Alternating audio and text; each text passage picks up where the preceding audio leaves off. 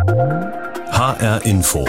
Netzwelt. Vor 50 Jahren flimmerte zum ersten Mal Raumschiff Enterprise über deutsche Bildschirme. Das war ein Meilenstein. Naja, und um so ein bisschen im Bild zu bleiben, da war ich noch Sternenstaub oder sowas ähnliches. Jedenfalls noch nicht auf der Welt. Ich bin dann später dazu gekommen. Ich saß aber schon gewandt vor dem Fernseher und war natürlich völlig hin und weg. Mich hat Enterprise damals schon massiv beeinflusst. Ja, mich auch, aber eben erst, wie gesagt, viele Jahre später. Und das macht die Science Fiction ja so einzigartig. Sie verbindet mehrere Generationen, denn Raumschiff Enterprise oder Star Trek eben das war in jeder Hinsicht visionär. Genau, denn vieles, was damals Science Fiction war, das ist heute Alltag, auch in der IT-Technik. Und da werfen wir heute mal einen Blick drauf und wir schauen natürlich auch in die Zukunft. Wir, das sind Udo Langenhohl und Roman Warschauer. 50 Jahre Raumschiff Enterprise oder Star Trek im ZDF ging's los am 27. Mai 1972. Und was damals geschah und was danach gekommen ist, das weiß Ocke Bandixen im Schnelldurchlauf. Am Anfang war da immer was. Ein gelber Spiralnebel oder ein führerloses Schiff ohne Funkkontakt oder eine Interferenz im Kräfteschild, was immer das auch war. Die Sensoren zeigen ein unbekanntes Objekt an. Ein Schiff. Wie sieht es aus? Der Weltraum. Unendliche Weiten. Und dann kommt sie, die Enterprise, und biegt das Weltall wieder gerade. Innerhalb von 45 Minuten einer Folge. Computerlogbuch Sternzeit 3046,2. Im Mittelpunkt Captain James T. Kirk. Was ist das? Ein Meteorit? Dreht sich locker im kastenförmigen Sessel mit Knöpfen auf den Armlehnen. Die großen Fragen im Blick, einen lockeren Spruch auf den Lippen. Ah ja. Er manövriert sein Schiff, seine Mannschaft und letztlich die gesamte Menschheit sicher nicht nur durch unendliche Weiten, sondern auch durch alle Konflikte und philosophischen Zweifelsfälle. Die amerikanische Originalserie lief zunächst nur einige Folgen lang. Die vielen Zuschriften der Fans belebten sie neu. In Deutschland waren die Enterprise-Folgen von Anfang an ein Hit, auch weil die Dialoge viel ironischer waren. Darauf warte ich schon lange, dass ich endlich mal das letzte Wort habe. Das vorletzte. Faszinierend. Wer wollte nicht sehen, wie sich die Mannschaft mit Klingonen, Vulkaniern oder wem auch immer intergalaktische Scharmützel lieferte? Die Verhandlungen mit den Klingonen sind leider negativ Die verlaufen. Phaser auf Betäubung, Beamer und Warp-Antrieb im Rücken und eine erstklassige Mannschaft an Bord. Captain, da ist was auf dem Bildschirm bei Taurus 2. Wie lange können wir uns noch halten, Scotty? Lieutenant Uhura an Transporterraum, Trägerstrahler fertig machen. Er ist tot, Jim. Die internationale Crew war ihrer Zeit während des Kalten Krieges und der Bürgerrechtsbewegung voraus. Eine Afroamerikanerin, ein Japaner, ein Russe Mit allem schuldigen Respekt, Commander. und ein Vulkanier mit spitzen Ohren und scharfem Verstand. Mr. Spock. Für Leonard Nimoy war Spock die Rolle seines Lebens. Er schrieb mehrere Drehbücher und führte auch Regie. Auch die Begrüßungsgeste der Vulkanier, die zwischen Ring und Mittelfinger gespreizte Hand, hat er eingebracht. An die ursprüngliche Serie schlossen sich zahlreiche Spielfilme an, die alle Welterfolge waren.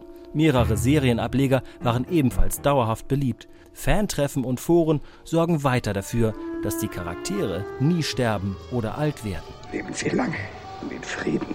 Es gibt immer noch genug zu erleben in den unendlichen Weiten.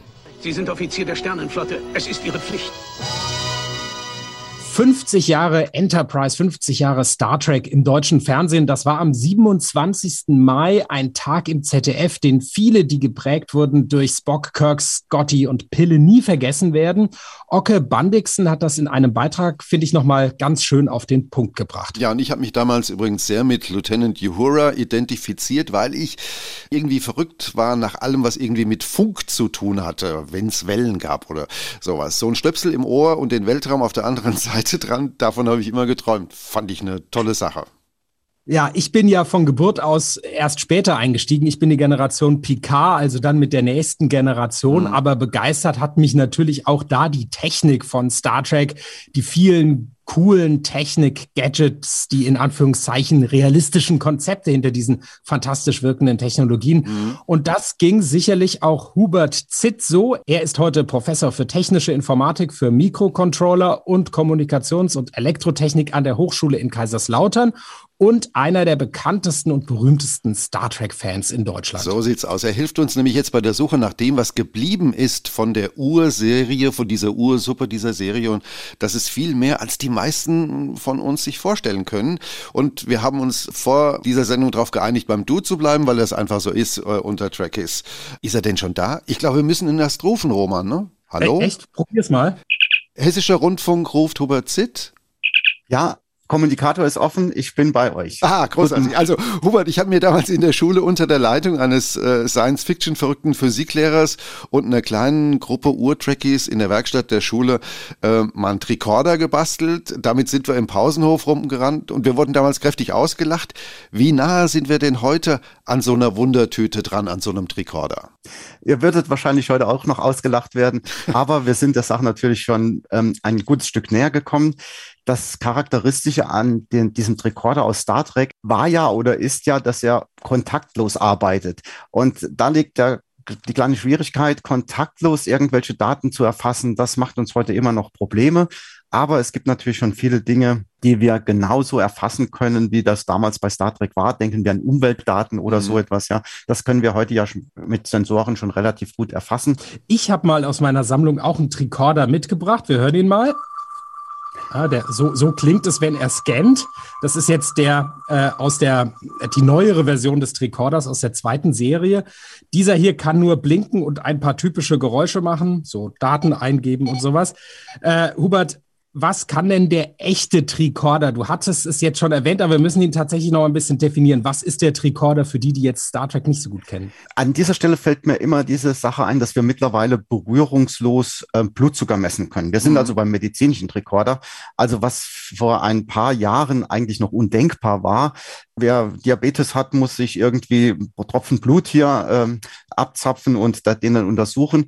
Und heute können wir einfach unser Smartphone an den Arm halten ja. und erkennen den aktuellen Blutzuckerwert. Äh, das ist doch schon eine Form des Tricorders, wie er in Star Trek gezeigt mhm. wird.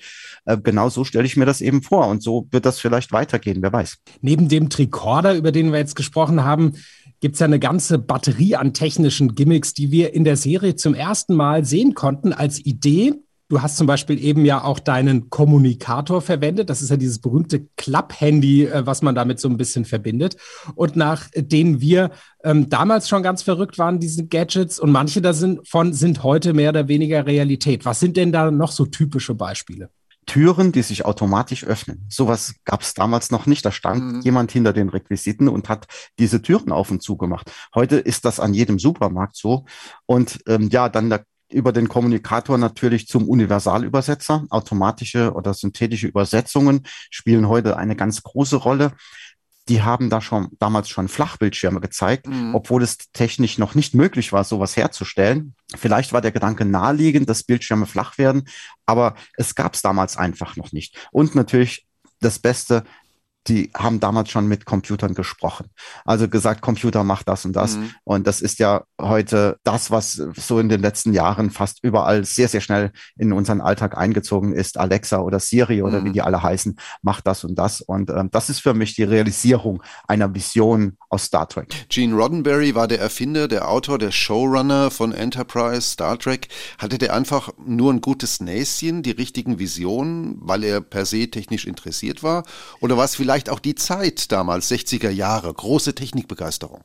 Also es war sicherlich eine Kombination aus vielem. Die Zeit spielt eine große Rolle, denn wir sind ja gerade in dem Jahrzehnt der Mondlandungen und die ganze Welt war erstens mal, mal weltraumaffin und dann auch technikaffin, weil die ganze mhm. Digitaltechnik damals entwickelt wurde, eben um die Vision von JFK Realität werden zu lassen also John F. Kennedy, nämlich noch in dem Jahrzehnt, in 60er Jahren auf dem Mond zu landen.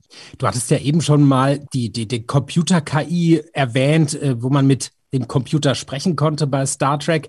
In einer anderen Folge gab es ein außerirdisches Wesen, das sein Aussehen ständig nach den Vorlieben des Betrachters verändern konnte. In der späteren Star Trek-Serie gehörte ein Formwandler zur Crew.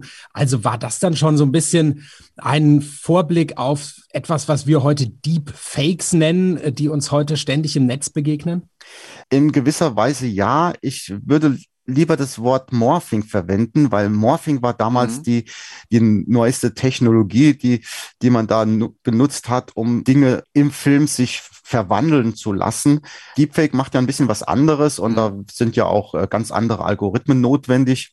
Aber äh, wir können Morphing als so eine Art Vorstufe sehen von Deepfake. Nur heute haben wir das natürlich in einer ganz, ganz anderen Qualität und mit ganz anderen technischen Möglichkeiten. Mhm. Robert, wer in Physik äh, in der Schule nicht nur immer Kreide hoch Polen war, sondern auch ein bisschen aufgepasst hatte, der musste sich immer wundern, wenn äh, Lieutenant Uhura per Funk Lichtjahre entfernte Zentralen oder andere Raumkreuzer ansprach und dann gleich eine Antwort bekommen hat.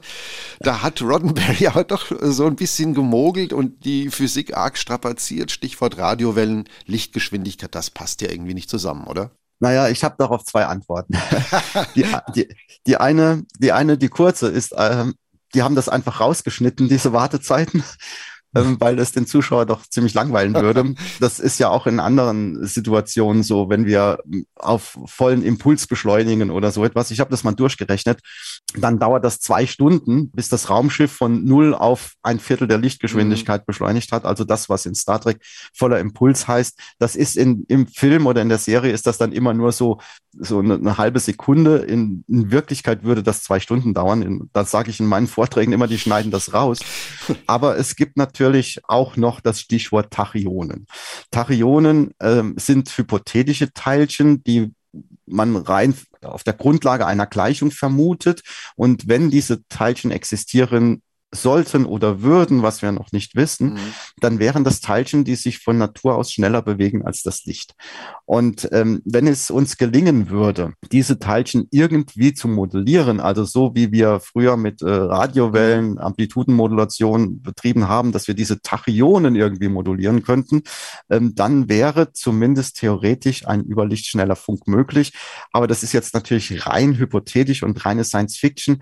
Aber genau das macht ja gute Science Fiction aus, dass wir zumindest mhm. eine Theorie haben, die von der Natur nicht verboten ist. Aus seiner Sicht, wie revolutionär war denn die Ausstattung der Serie mit Technik und IT, als sie in den 60er Jahren erstmals ausgestrahlt wurde? Damals schon oder kam das dann vieles erst in den späteren Serien und Filmen, also zum Beispiel in Next Generation, wo man dann auch schon mit sowas rumgelaufen ist wie, wie einem Tablet zum Beispiel.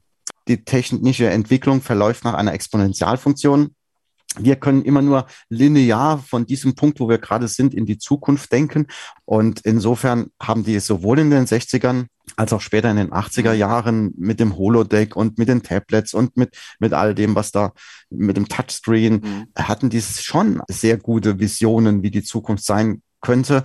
Was dann wirklich draus geworden ist, das konnte kein Mensch voraussehen. Ganz zum Schluss noch eine Frage zu Gene Roddenberry. Er wollte da sind wir uns, glaube ich, alle einig, mit Star Trek zeigen, dass Fernsehen auch ohne diese allgegenwärtige Gewalt, ohne Blut und Gemetzel geht, dass es möglich ist. Er war ja im besten Sinne ein Humanist, ein Moralist, kann man auch sagen.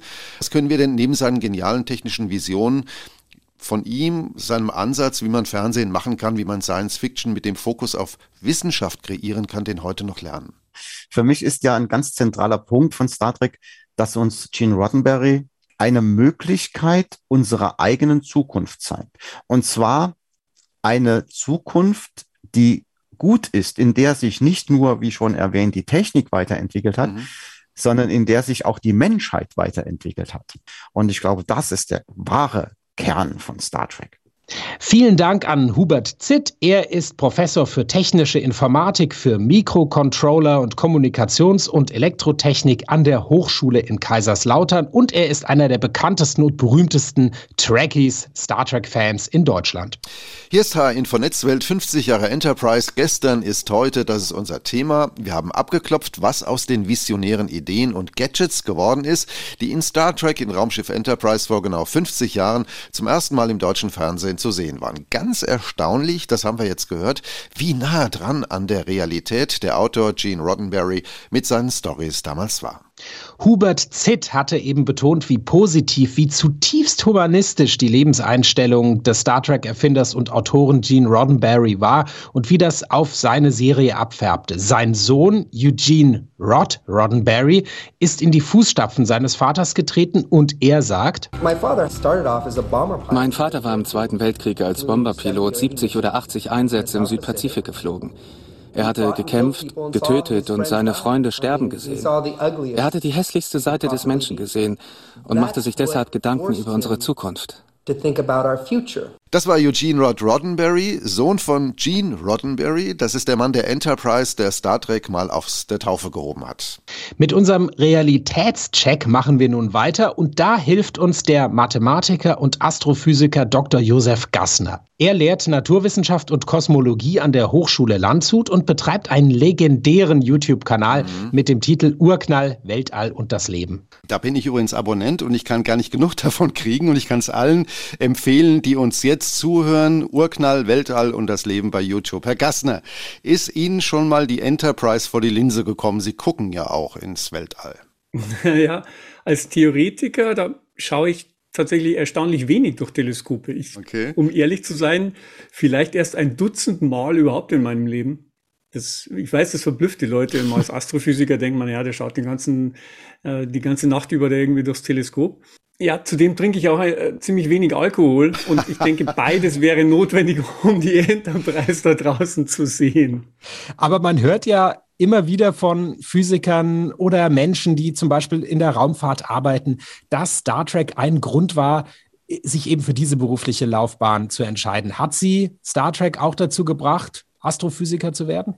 Hm, das nicht. Also ich habe die Serie wirklich verschlungen das, ich würde mich auch definitiv als Trekkie bezeichnen. Aber ursächlich für mein erstes Studium war das sicher nicht.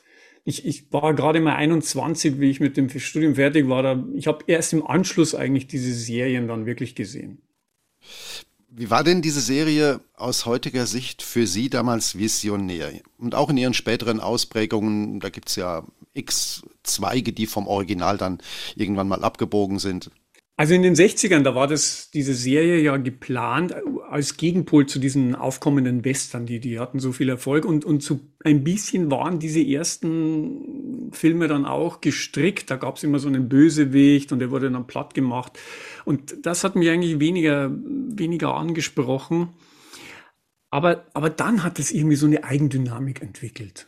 Dann nicht nur, dass das technisch besser wurde am Anfang, sondern da gab es plötzlich so eine Ideologie dahinter, so eine Philosophie. Mhm. Da waren viele Menschen, die wollten das Gleiche, das, die haben am selben Strang gezogen. Da gab es so eine Föderation und das, das hat mich irgendwie so in den Bann gezogen an, an dieser Serie. Da war, da war plötzlich mehr dahinter. Da war dann auch Achtsamkeit gegenüber anderen mhm. Spezies. Mhm. Da gab es diese oberste Direktive, nicht einzugreifen in die Entwicklung anderer. Spezies und die in Ruhe zu lassen nach Möglichkeit. Und dann war auch noch dieser persönliche Zwiespalt, mhm. dieses logische und emotionale, so ein, ein halb Vulkanier, halb Mensch, mhm. der mit sich gerungen hat in dem Ganzen, bis hin dann zu dem Androiden Data, der der da das, das Thema völlig vorgelebt hat, quasi, wir, wir müssen uns äh, immer weiterentwickeln und, und der, der wollte Mensch werden und ah, das war das, das hat mich dann eigentlich in den Bahn gezogen. Ich denke, das war bahnbrechend und visionär. Mhm. Also ich war halt auch so selber als Nerd unterwegs. Ja. Das muss man ganz klar sagen. Und, und da hat mich das insbesondere angesprochen, dieser, dieses Spannungsfeld. Also da, ich, ich kann mir einfach an Szenen erinnern, wenn, wenn ein, ein, ein Spock, der dann sein Leben für diese Crew opfert, dann mit diesem legendären Zitat, dieses, das Wohl von vielen es wiegt schwerer als das Wohl von wenigen oder eines Einzelnen. Ich war es und ich werde es immer sein, ihr Freund. Das, ja. das, das, da bist du vom Bildschirm gesessen ja. und hast du einen Freund verloren in dieser Situation. Das, das, hat, das hat einen so gepackt letztendlich. Kriege ich heute noch Gänsehaut, da, ja, genau. Mhm. Das ist Star Trek für mich. Wie eng lehnt sich denn Roddenberry Ihrer Ansicht nach an wirklich Science, an Wissenschaft an? Ähm, wie korrekt ging er mit Physik um, wenn wir mal zum Beispiel beim Beamen bleiben? Oder war das auch da eher dann in den späteren Serien vielleicht ein bisschen fundierter? Also man hat sich sicher Mühe gegeben, das ist erkennbar.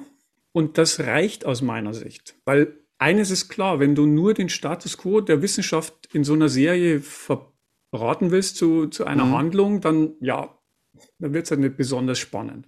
Und man muss an der einen oder anderen Stelle halt brechen. Mhm. Aber ich finde, Roddenberry war ausreichend sparsam äh, im Umgang mit diesen Rahmenbedingungen, die er gefordert hat. Und das hat mir eigentlich gereicht in dem Ganzen. Also man musste mit bestimmten Dingen brechen, mhm. das war klar. Also da war mal die Lichtgeschwindigkeit. Wenn du, wenn du von der nicht absiehst als maximale Informationsgeschwindigkeit, dann wird's halt nix, mhm. Weil dann wird's langweilig, dann fliegen die raus. Das Ding war irgendwie auf fünf Jahre geplant oder so, mhm. Äh, diese Mission. Und in den fünf Jahren, da kommst du gerade mal zum nächsten Nachbarn, zu Proxima Centauri mit Lichtgeschwindigkeit. Also da hast du genau einen Stern gesehen, das wäre jetzt keine serienfüllende Handlung gewesen. Mhm. Also an der Stelle musst du brechen. Die ganzen Energieskalen musst du auflösen, weil ist auch klar, wenn so ein Replikator einem Picard einen Earl Grey zurecht braut, dann musst du für einen Tropfen, für ein Gramm Materie, wenn du das aus in so einem Replikator zusammensetzen ja. wolltest, aus Energie, da hättest du das Pendant einer Atombombe mhm. an Energie, die du dafür brauchst. Also natürlich ist das alles jenseits dessen, was wir hier als, als gültige mhm. Theorie haben im Augenblick. Und die Trägheitsdämpfer zum Beispiel, ja. also wenn, wenn die richtig Gas gegeben hätten, so wie das in der Handlung immer der Fall war, da hättest du anschließend immer die Crew erstmal mit einer Spachtel von der Rückwand kratzen müssen. Das war einfach völlig, völlig unsinnig im, im Endeffekt. Aber nochmal, das war nicht das Entscheidende. Das, also ich habe ihnen das nachgesehen, dass, dass man an manchen Stellen hier drehen musste, weil es ausreichend sparsam war und nicht völlig abgedreht, wie man das ja anderswo auch mal erlebt. 50 Jahre Enterprise, gestern und heute heißt das ja, was wir hier heute machen in dieser Sendung, in dem Podcast. Und jetzt gehen wir mal zum Heute. In der Anfangssequenz äh, von Raumschiff Enterprise, da heißt es, das sind die Abenteuer des Raumschiffs Enterprise, das mit seiner 400 Mann starken Besatzung fünf Jahre unterwegs ist um fremde Galaxien zu erforschen, neues Leben und neue Zivilisationen. Also geht es in der Serie immer wieder um diese sogenannten M-Planeten, die da auch immer wieder auftauchen, erdähnliche Trabanten in einem solaren System. Vor 50 Jahren hatte man noch keine entdeckt, noch keine gesehen, aber jetzt 2022 sind wir ja viel, viel weiter. Ständig werden neue Planeten in der habitablen Zone entdeckt, also in der Zone, in der Leben, so wie wir das kennen, möglich ist.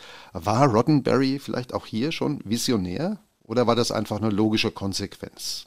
Ja, man brauchte natürlich unterschiedliche Spezies und Charaktere, mhm. aber wenn man es ihm jetzt als Visionär hier zurechnen will, ja, heute wissen wir, dass um etwa jeden fünften Stern, mhm. den wir bisher auf Planeten hin untersucht haben, also in 20 Prozent der Fälle haben wir habitable Konfigurationen. Wenn man nur mal so Pi mal Daumen rechnet und sagt, jeder fünfte Stern bietet so eine Konstellation, ja, dann ist die Statistik erdrückend. Ja. Wenn du 100 Milliarden solcher Sterne in einer Galaxie hast und 100 Milliarden solcher Galaxien da draußen als Inseln des Lichts in diesem Ozean der Finsternis unterwegs sind, dann ja, natürlich ist es Kaffeesatzleserei jetzt von einem Wissenschaftler, aber weil wir noch nie was nachgewiesen und gefunden haben. Aber aus meiner Sicht muss es da draußen Lebensformen geben. Hm. Ob das jetzt natürlich dann am Ende irgendwie grüner Schleim ist, der Photosynthese treibt, hm. Oder ob das dann wirklich intelligente Lebensformen sind, also Klingonen, Ferengi und, und Vulkanier oder sonst irgendwas, das ist natürlich eine ganz andere Geschichte. Jetzt will ich nochmal zurück zur Kaffeesatzleserei, da waren wir eben schon mal. Wie wahrscheinlich ist es dann, dass intelligente Lebensformen existieren, die eben doch können, was Roddenberry damals postuliert hat, durch Wurmlöcher reisen, sich mit Warp fortbewegen oder muss man sagen, das können wir vergessen, weil die Physik gilt ein für alle Mal universell. Also Wurmlöcher widersprechen nicht der gängigen Theorie. Mhm. Also die könnten wir jetzt auch basteln mit dem aktuellen Stand. Also Wissenschaft ist ja immer der aktuelle Stand des Irrtums, um es mal so böse zu formulieren. Das heißt, wir lernen ja laufend dazu, wir irren, irren uns empor. Bei dem Warp-Antrieb, ah ja, das ist das ist richtig schwierig. Also da müssten wir ganz große Player kippen in unseren Theorien. Und mhm. was wir so lernen über die letzten Jahrzehnte ist, dass die Theorien natürlich immer weiterentwickelt werden, aber sie werden nicht mehr in Bausch und Bogen verworfen. Und um einen Warp-Antrieb hinzukriegen, da müssten wir schon grundlegend hier die, die Relativitätstheorie kippen. Und da gibt es tatsächlich immer wieder Ansätze. Auch mhm. aktuell gab es wieder mal so ein Paper zu Warp-Antrieben, aber das ist mehr so mathematisch nett und aber so richtig vorstellbar ist das alles eigentlich nicht. Aber nochmal, aktueller Stand des Irrtums. Ja. Also ich möchte mich jetzt nicht einreihen in die lange Kette derer, die hier schon Prognosen abgegeben haben. Da gibt es ja eine, ein von Neumann, der den Computer ja maßgeblich mitentwickelt ja. hat, der hat ja irgendwann mal gesagt, wir sind schon an einem Stand, da ist nicht mehr davon auszugehen, dass wir die Computertechnologie noch großartig weiterentwickeln können. Ja. Das war 1949. Es gibt ja so ein paar Techniken bei Star Trek, die tatsächlich Wirklichkeit wurden. Der Kommunikator, das Klapphandy, das wir heute haben. Wir haben Tablets, ähm, vor allem von diesen Gadgets, die es mittlerweile gibt. Ähm, aber wenn wir weiterdenken, was glauben Sie, welche von diesen fantastischen Techniken könnten denn tatsächlich noch Wirklichkeit werden? Also diese technischen Realisierungen, die einfach nur damit zu tun haben, dass wir uns innerhalb der Theorien bewegen. Also alles, was unterhalb der Lichtgeschwindigkeit stattfindet, alles, was einfach nur mit Elektromagnetismus und den, äh, den Kernkräften zu erklären ist, da sehe ich kaum Grenzen. Und da darf man nie zum Opfer seiner eigenen mangelnden Fantasie werden, weil wenn ich nur 100 Jahre nehme in der Vergangenheit und wenn ich den Stand vor 100 Jahren nochmal so weit in die Zukunft interpoliere, dann, also wer sollte hier sagen, wo Schluss ist bei den technologischen Entwicklungen? Aber ganz anders sieht es aus, wenn wir Naturgesetze brechen wollen. Da müssen wir entweder heute einem Irrtum unterliegen, dass es die Gesetze so nicht gibt, oder hier ist eine Kante eingezogen. Weil die sind nicht verhandelbar. Vielen Dank an den Astrophysiker und Trekkie Josef Gassner. 50 Jahre Raumschiff Enterprise. Gestern ist heute. Das trifft auf eine ganze Menge von Ideen zu, die vor 50 Jahren Science Fiction waren und heute Realität geworden sind. Ja, das können wir auf alle Fälle mitnehmen aus dieser Sendung, aus diesem Podcast und auch an der positiven Grundeinstellung und dem humanistischen Ansatz von Autor Gene Roddenberry können wir uns orientieren, gerade jetzt, wo wieder Krieg ist in Europa. Das war HR Info Netzwelt. Und uns gibt's überall da, wo es Podcasts gibt und analog im Radio bei HR Info. Live long and prosper, sagen Roman Warschauer und Udo Langenohl.